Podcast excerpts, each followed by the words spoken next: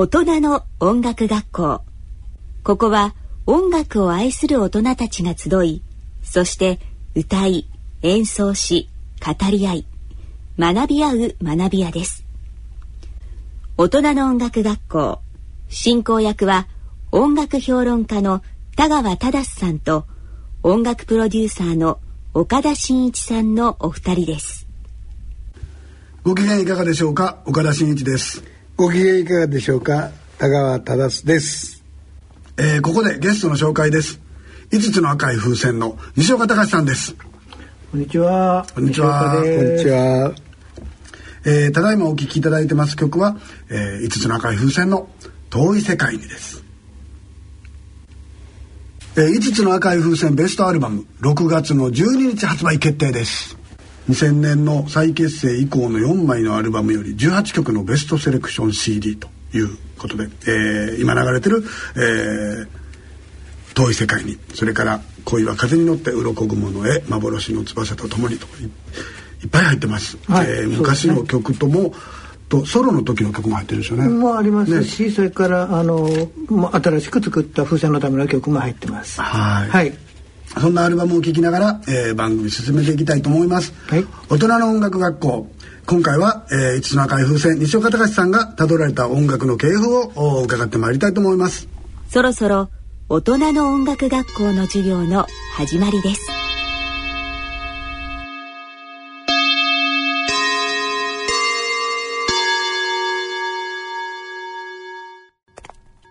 いい夜だね。ほら見て。綺麗な星。いや、あれは人工衛星かもしれないね。なんだ？なんだはないよ。人工衛星は僕らの毎日を宇宙から支えてるんだ。地球環境の変化、災害状況の把握、位置情報。人工衛星から送られてくる情報が今、社会の基盤を支えています。幅広く、深く、私たちの暮らしに関わってくる宇宙。NEC は日本初の人工衛星大隅世界的快挙を成し遂げた小惑星探査機はやぶさなど50年以上にわたって数多く衛星のシステム開発を手掛けてきました。その経験と技術力でこれからも社会に役立つ宇宙開発宇宙利用に貢献します。夢だけじゃない役立つ宇宙ね。情報をもっと社会の力に。Empowered by Innovation. NEC、えー、改めまして岡田真一です高田です。今回のゲストは西岡隆さんですね。よろしくお願いします。よろしくお願いします、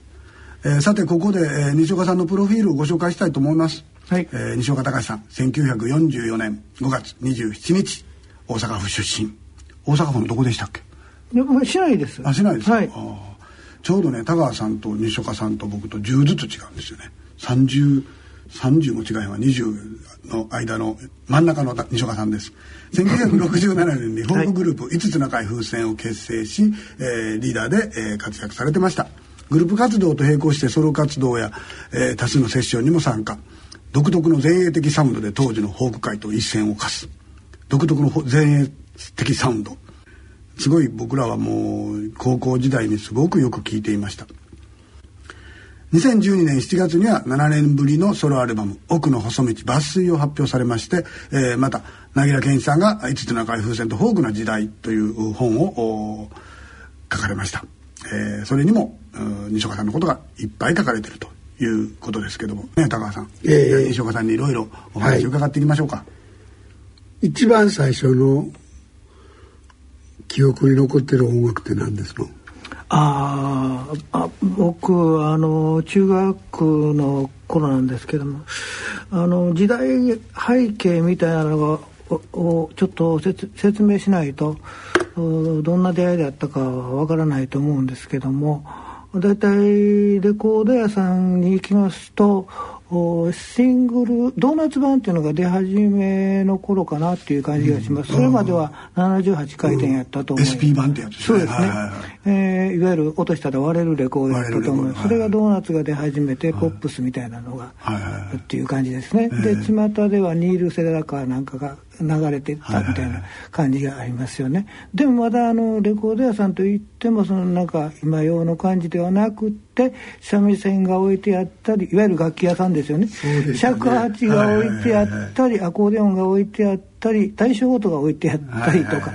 であのギターなんかあんまり置いてないっていうか、そんなような状況でして。あでもガットギターぐらいですもんね。そうですね。あのガットというよりはあの歌謡曲の方が弾いてたようなギターで正式なガットギタークラシックギターはなかったと思いますね。うん、でそんな状況の中で僕ら音楽の教育を受けたりなんかしてたんですけども、うん、あのたまたまそのあの新しいあのポップスのアメリカのポップスの歌い手さんが出すシングルレコードをラジオで聞いたのを買いに行こうっていうようなことで小遣いを持って買いに行くんですけど、うん、あの視聴をさせてくれないんですよね。あのテテストで聞かせてくれないんですよね。ですからジャケットだけを見て買って帰ると。なんか外国の人が映ってるぞみたいな感じでね。ジャケット買いってやつですね。うん、そうそう、よくわからんけども、もう、もう横文字もわかりませんから、みたいなことで買って帰って、それも月に1枚買えるか、2ヶ月に1枚買えるかぐらいのそういうお小遣いでしたから。で、買って帰ったまたま、まあ、ずっとうまくそのニールセダカとか買って帰ってたんですけども、それがある日買って帰って聞いたらいわゆるビリー・ホリデーが出てきましてね「あの奇妙な果実」っていう歌があるんですけどねあの Strange ええらい歌が出てきましてね、でもまずあの本当に人間の声かという衝撃を綺麗な声ばっかり聞いてたもんですから受けてあの今まで学校で習ってる音楽とも全然別種でしたし、はい、それからあのうまいのか下手なのかあんまりよく分かりませんし、うん、音楽は、まあ、もともとジャズジャズかの要素がいっぱいなもんですから、うん、まあ、あ後々になってあのビリー・ホリデーっていうのはこういうすごい人だよっていうのが後に分かりましたけど、それが音楽との出会いで一番大きなショックでしたね。今と比べたら音楽に接するあの機会とかチャンスっていうのはすごい少なかったですよね。そうですよねだから学校の音楽の時間が本当にこれが音楽なんやと信じ込んでましたからね。ただあれは音楽じゃなかったっていうのが後に気づくんですよね。なるほどね。それはストレンジフルーツ聞いたら衝撃受けますもんね。受けますね。それで音楽の道目指されたいやだからなんなんや分からんすごいパワーがこの中にあるぞとその時、分からんなりに少年なりに思ったんですよ。うんこれ何度魔力があるぞと、うん、ちょっと日本にはそこらに転がってないやつが、うん、このあのレコードマンの中から出てくる音にあるぞと、うん、その時直感的に思ったんですよ、だから何にも背景も何も分からないです、ほんでほんなら音楽しようかと。うん。そまだいっぱいあるんですよ。それから音楽導いてくれはったアーティストっていうかそれはいっぱいあるんですけど一番最初の一番ショッキングな出会いっていうのはビリー・ホリデーやということですね。うん楽器を弾かれたんやったらじゃあいつ頃なんですか？楽器はね、あのその当時あのカルロス・モントヤさんとかっていうクラシックのっていうかあそういうギタリストが、うん、あの来日して、えー、始まったばかりのテレビかなんかで出て演奏したりなんかしたのを聞いたりなんかして、うん、で実際に中でインタビューで喋ってはるのを聞くとどうやってこのそんな上手なギターができるようになったんですかというと、うん、僕の小さい頃は周りに、そのおじさんたちみんなうまいおじさんたちがいっぱいいて、みんなうまいギター弾くんですよと。でそれをただ聴いてただけで弾けるようになったっていうことを聞いてね、あそういうもんなんだと、俺の家の周りにはそれはないぞと。そんなおっさんはいてないぞと。これは無理やと思いましたね。ということはなかなか音楽まあ衝撃は受けたけど、うん、次のステップっていうのがそうです。だからそういうお話を、ね、あの先立ちとかすごい人のお話を聞くと、うん、その壁がだんだん低くなっていくっていうか、うん、あの誰でもやってるんやぞと、うん、そのなんかすごい難しいこと言ったりとか音符の難しいのを習わなくっても、音楽はもう自分がいいなと思ったら誰でもやってもいいんやと、だから文句は閉ざさされてないと。いうふうなことがあのその時感じたんですよね。あというのは俺なんか何にも知らんけどやってもええんやっていうふうな発想ですよね。それでやっぱりあれですよねオリジナルに行かれたっていうことなんですかね。そうですね、そだからそれもあのい今でこそ、ん。皆さんそのシンガーソングライターって言って、自分で作って自分で歌うっていうもう若い人もそれやってるから、僕はすごい嬉しいんですけど今、あのそういうふうになってますけど、その頃はその専門家が作るもんやみたいなそうですもんね。考えあったじゃないですか、一般で一般常識として。はいはいだけど僕はそういうおじさんの話を聞いてるから、だって何の資格もなくてやっていいんやっていうことが、僕の中にはあるわけですね。で世の中は認めてないですよ全然。まだシンガーソングライターという言葉自体も、ね、ないですから。ないないね。でそのはそそそういう商品として発表しようという気持ちも僕、当時の僕にはないですけど。だからないからこそそのあの誰かに見せるわけじゃないし誰かにこう披露するわけじゃないから自分で作って自分で楽しむんだから、だから自分でギターをこういじくるんだから、で誰かに紹介してもらいたいっていうのは全然入れてないですから だからやってもいいんやっていうのが始まりなんです。ああなるほど。音楽の道を目指すというより自分がなんか好きやからずっと始めてみたみたいな。そうですよね、だからハードルは、まあ、はっきり言ったらもうハードルなしああ。で最初に書き合ったのなんですの？あ書いたもんですか、書いたのはねやっぱりね音楽であの学校の音楽で習ってるからやっぱり固定観念としてあるんでしょうね。音符書かないかんみたいな、ね、だから分からへんのに書いてみたりなんかしてね、でこう言葉つけてみたりそれも稚拙な詩しか書けないですけどね、それを中学の時に一曲作曲しましたね。中学の時。はい、それはもう生涯発表しませんけど どこでもやったことない。やったことないです、いやねまあそれちゃんと完成品やと僕は認めてないですから。でそれそれ発表するようになったのは何ですの？うんやっぱりあの偶然ですけどその、当時のお風船のメンバーになった連中が僕のところへこう遊びに来て僕の当時作ってたのをその僕の部屋の中でですよ。聞いてそれを歌いたいって言ってくれたのがやっぱりき大きなきっかけですよね。でそこからこう世間に出すみたいなことになっていきますよね。でも最初は僕はそれでもまだ自分は彼らと一緒に舞台に入れて歌うっていう気持ちはないですよね。僕は作ったのはあるけども彼らは歌いたいじゃあ歌ってと私はこっちの仕事が自分の職業やからみたいなのがありましたからね。そうですよね。最初お勤めされてたんですもんね。ももありましたし、あの G- GA もありましたし、でまあデザイン系が僕の仕事でしたそうですよね。ええでもお家にはスタジオみたいなの作ってらっしゃって、ええ僕あの写真で昔のあのツトラとかあんなねね大機材ある写真を見たことがありますけど。ありますねはい。ほな当然音楽の夢なんて別になかったの全然ないだって人前出んの恥ずかしいねもん 作曲家として、そうそう、ね、作詞作曲家としてやろうと。提供するのは全然恥ずかしないねんけど、舞台で喋ったら恥ずかしいもん。なるほど。だから早く早く降りたいっていうことの方がね、今でこそまあちょっと心臓に回入ったからこんなことできるけど 当時恥ずかしかったもん。それはでもいくつの時でしたっけ ?20 20えそうですね、もう23市で作ってますから、はあのそあの公のものを作ってますからその以前にあの彼らがうち遊びに来てますからまあでも以前といっても1年間半年かぐらいのすあの間隔しか空いてないですけどね、若い頃ですからあの回転が早いっていうか、テンポが早いですから。そうするとその頃で初期で一番思い出のあるのは何ですか？やっぱりねあのまあそんなことしてる間にその解散みんな就就職とか進学とか、はいはいはい。僕はもうあの年いってますからないんですけど自分でデザインやってますから。で若い連中ですからそういうのがあるじゃないですか。ででそんないつまでも趣味やってられへんみたいな。ほんだらこういわゆる解散じゃないけどももうあの自費出版でも作ってで終わるかというとこ行っとったんですよ、そしたらそのたまたま、まあ、そうアマチュアのコンサートちょこちょこは出てましたがね、まあ、指で数えるほどしかないですけども、そしたらそんな中でこうあの URC みたいなのができるぞみたいな話が湧いて出て、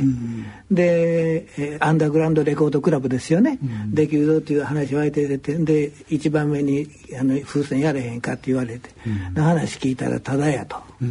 ただでアルバム作ってくれると自自前で作ったお金出せ 出さんなんとでみんなに相談したら「ただはええな」と大阪の子やからね。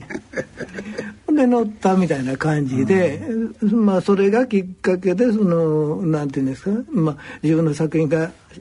世間に出るっていうことは喜ばしいんですけども逆に今度はこうセミプロフェッショナルみたいなことになっていきますわな。そうするとだんだんこう向こう側のスケジュールに乗っかっていかなきゃならないみたいなありますけどね。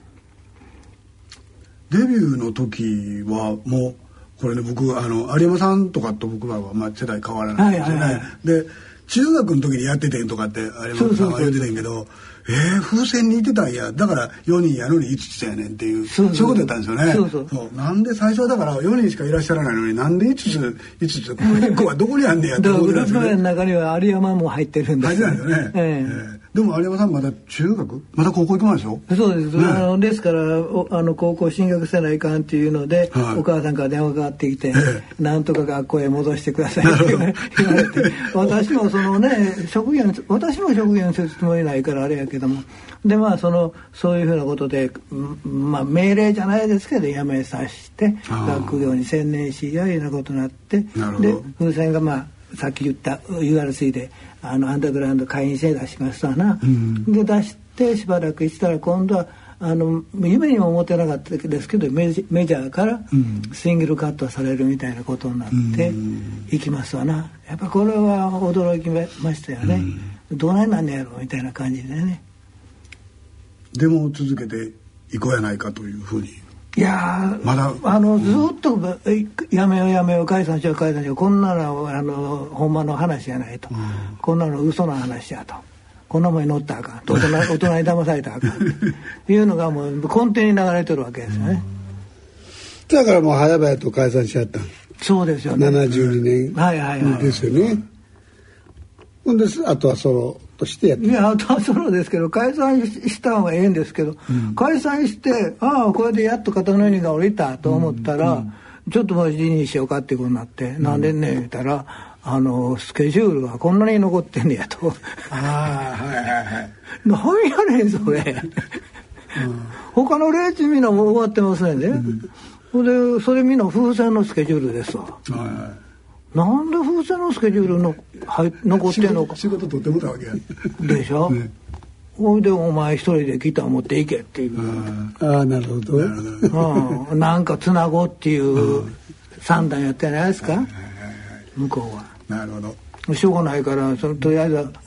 まあ一人では自分の作った曲でも一人ではできないんですよね、うん、バンドでできた曲ですからね、うんだから部分はできても全体はできないし全体やったら風船っぽくなくなっちゃうしみたいなのありますけどもね。でもまあしゃあない謝って言いながら行ってみようかって、なるほど。じゃあ一人で回られたんですよね。回りましたね。だからしなしゃあないからソロになった半年半年ぐらいそれ気が付いたらソロでソロやったね。なるほど。でソロソロもソロで歌う歌うよりも喋る方が上手くなってしもてね。言い訳せないかんから喋ってたら喋りがおもろいっていう。そうそうそうそうそうその頃よう聞きに行きましたもん。学園祭とかも出られててね。で 1, 1ステージで45曲とか。そうそう、で1時間半ぐらいやらはんねんけどずっと喋ってはるんですよね。それがまた面白くてね感覚の学園祭とかねああいうの行きました僕。もう行ったらすぐ喋れって言われた。喋れって。歌歌いやい。やでもう一回そのみみんな何一緒にやった奥さんなんかとやってて、うん、それで2000年にもう一回再結成、うん、これはですからあの、まあ、それでまあソロになった後細々とですけども、うん、年に1回はあのいわゆる呼ばれていくお仕事っていうのはありますけども、うん、自自主的にリサイタルっていうのはなかなか大変なんですけども、うん、まあ、年に1回は事務所で自分の個人事務所ですけど、うん、事務所的にやっとったんですよね。でそれのその1999年ですか2000年の前ですから、はいはい、の時にあの、まあ、どこどっかで主催してもらって、えー、私のリサイタルをっていうのでやってる時に、まあ、だんだん年取ってきまんがな。うんそうするとまあもう一人で長時間しんどいともうやっぱり結構肉体労働っていうか厳しい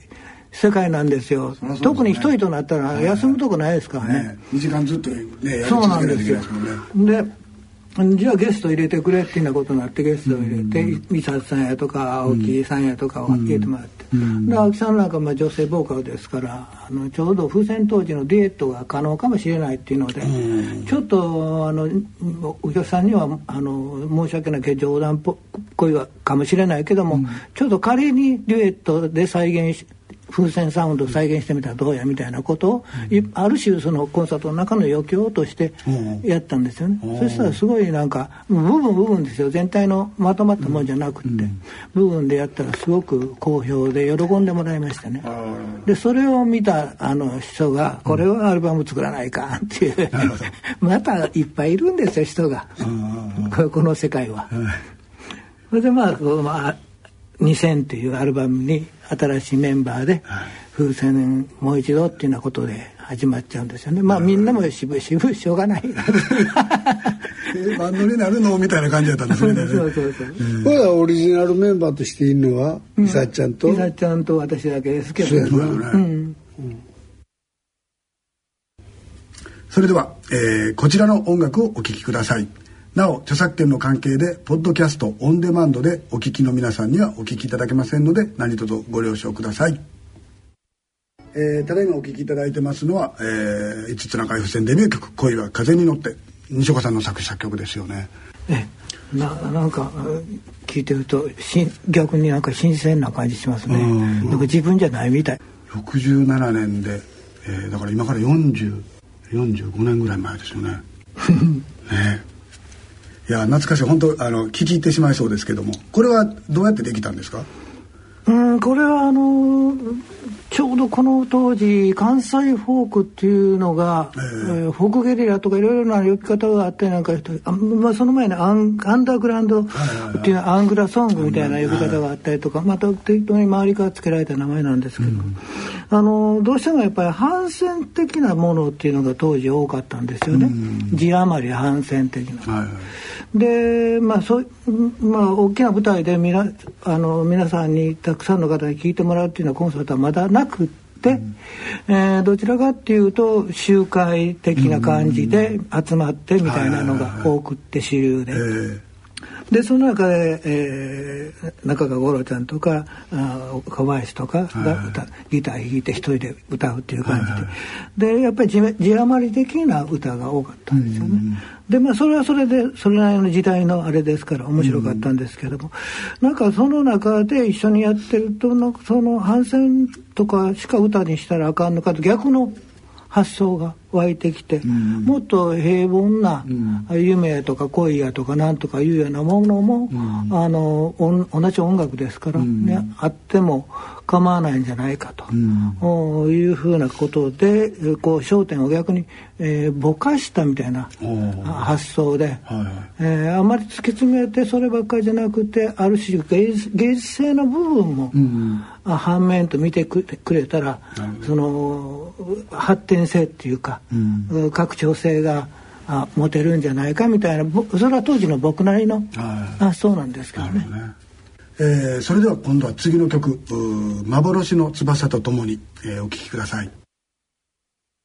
えーと、幻の翼とともにもうこれは僕は本当にショックを受けたというかあの高校時代やったんですけどねやっぱりさっきのね「恋は風に乗ってが」あのそういう恋だとか人間のそのふわっとした部分を歌ってらっしゃったのに対してこの曲はドキッとこうズキッっていうくらいの感じでしたけどねちょうどでもまあそのベトナム戦争があって、うん、時代としてはで国内では学生運動もあっていろんなもんが荒れ狂ってた時代。ってましたね、ねうん、えー、それでは次の曲「演談」お聴きください、えー、この曲がソロになってから。そうでしたかね、ね。いやあのー、松本君の詩でそうですよね、ええ、本人はいい加減です。ええ。ー、これもだからソロで回ってらっしゃる頃にあのお聞きした曲だというふうに記憶してます。風船の中ではこの曲は聴いてなかったような気がそうですね。ねそうですね。そういう意味ではそうですね。はい。風船としてもやってんの？後に。やってないと思いますよ。うん。ソロの時の曲ってやっぱりもうやらないの？いやそんなことないですよなんかなんか場がないというかだからあのソロソロで出したアルバムの中から今の風船があのピックアップしてレパートリーにしてるっていうのはありますけど、うん。でだから用語は作りすぎなんですよ。そんなん作ったえ何曲ぐらい作られたんですか？いやなんちょっとそれも記憶してないですしたこと。まあだから正確には100ぐらいは作ってると思うんですけどね。だからそんなに作ったらあのやる場がないんですよ時間が。うんそりゃそうですね。そうですよね、うん一回のコンサートでやる歌ってね、うん、せいぜい1617そう。だっていうのはねもともとそのさっきもちらっと出てきたけどもあの演奏とか歌うとか表現する側じゃなくて、うん、書く側の人間でいたかったんですよ。もともとは、うん、だから書くことがすごく楽しくって。あそう、今は？今は何もしない側。何もしないのが何もしないで飲んでる側。えー、では次の曲に行ってみましょうか。はい、はいえー、今度は最近の曲をちょっとお聞きしたいと思います「心静かに」割と意図されて青木さんとデュエットされたのかなと思ったらたまたままあゲストで来ていただいたみたいなお話が、ねありましたね。そうですねその以前にはそのいろんな方とある種オーディション的なこともやってますからあそうですか、うん、あのそれはあの公表しないですけど。だけどこうやって聞いてみたら本当に青木さんと出会ったことは大きいね。あそうですかね。うん、なんかそういう気するな。うん。なんかぴったりとしてるといういろんな意味で恵まれてるんでしょうね、うん、ラッキーなんでしょうね、うん、恵まれるよりも、偶然ね、青木さんもな慣れるまでちょっと時間がかかりかかりましたけどね、でもピタッと合わせてくれましたですからね、なんかすごく自然な感じで、ね、赤い風船という感じがす。る、ね。えー、それでは最後にこここの CD アルバム「5つの赤い風船」ベストアルバム、えー、お聴きいただきましょう「風に吹かれてみようか」えー、これが「5つの赤い風船と仲間たち」2007年のアルバムですよね。山田パンダさん作詞幸太郎さん作曲。このアルバムはいろんな方が一緒にか書いていただいた。だから西岡さんが書くんじゃなくて他の人に書いていただいた曲を集めたアルバム、うん、なんかお話がそういうふうに、はい、えー、あのあの無理無理やり希望したわけではないんですが なぜかそういうあのお話が盛り上がって、はいはい、皆さんが「書くよ書くよ」みたいなこと出てきて、じゃあそれでやってみましょうかみたいなこと。僕としてもすごくみんなからそんなこと言われたら嬉しいですから。でもう風船がこうそれを演奏可能にしてみようかみたいなことでいただいたものなんですよね。なるほどなるほどアルバムの中にもあの北山さんあフォーククルセダーズの北山治さんが作詞で、うん、えー、杉田二郎さんが作曲の「どこまでも飛ぶ」とか、こんなあアルバムを出されて、えー、4枚、えー、今まで2000年から5つの赤い風船それから先の言葉、えー、これが僕らの道なのか5つの赤い風船と仲間たち、えー、それでこの6月12日に、えー5つの赤い風船ベストアルバム。これらの4枚のアルバムがから選ばれたベストアルバムが入ってます。このアルバムも発売。これからあ6月の23日15時30分会場の16時開演。ということで全労祭ホールスペースゼロ。新宿ですね。全労祭ホールスペースゼロ。新宿駅南口から徒歩5分。5つの赤い風船のコンサートです。5つの赤い風船コンサート2013、えー、出演は5つの赤い風船、えー、ゲストで斉藤哲夫さん。四隅恵子さん、えー、それに、えーと、猫の常富さんも一緒に来ていただくということになってます、えー、僕も制作のお手伝いをしておりますので、えー、コンサートぜひよろしくお願いいたします、えー、今日のゲストはあ5つの赤い風船の西岡隆さんでした。どうも本当にありがとうございました。お邪魔いたしました。ありがとうございました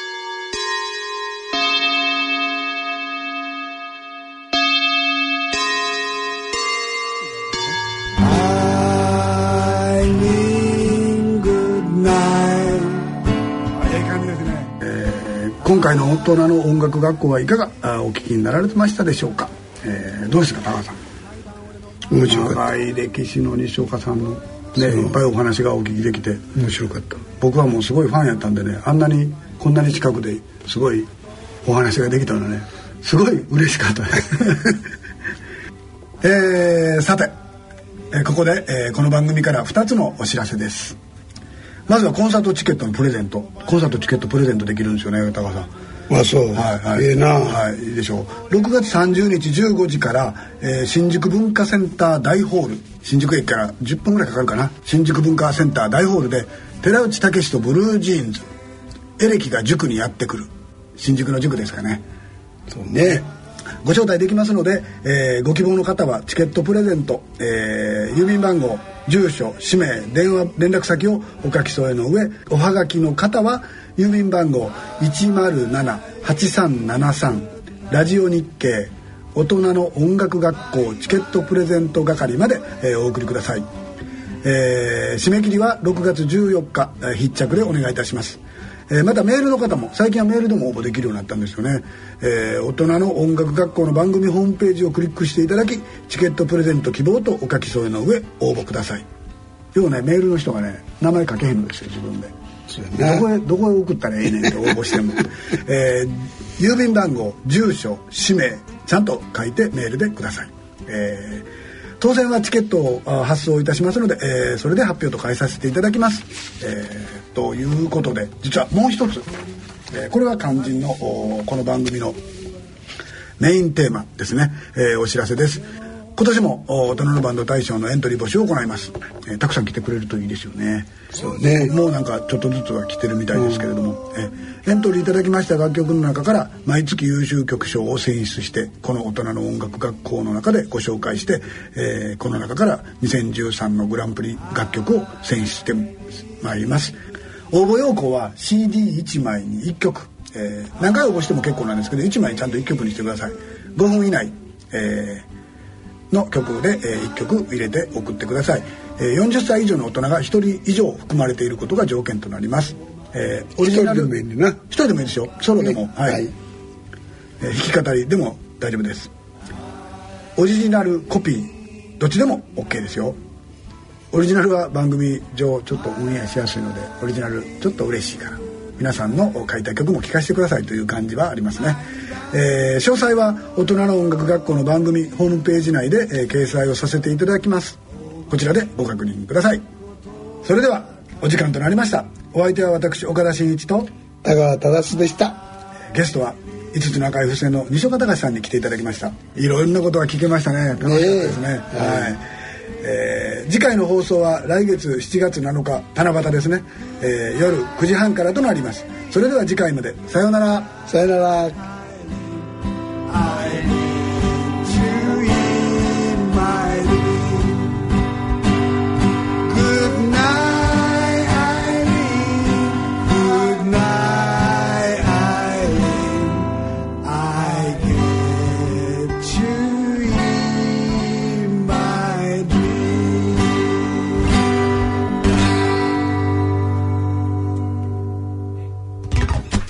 ありがとうございました。どうも長い間ありがとうございました。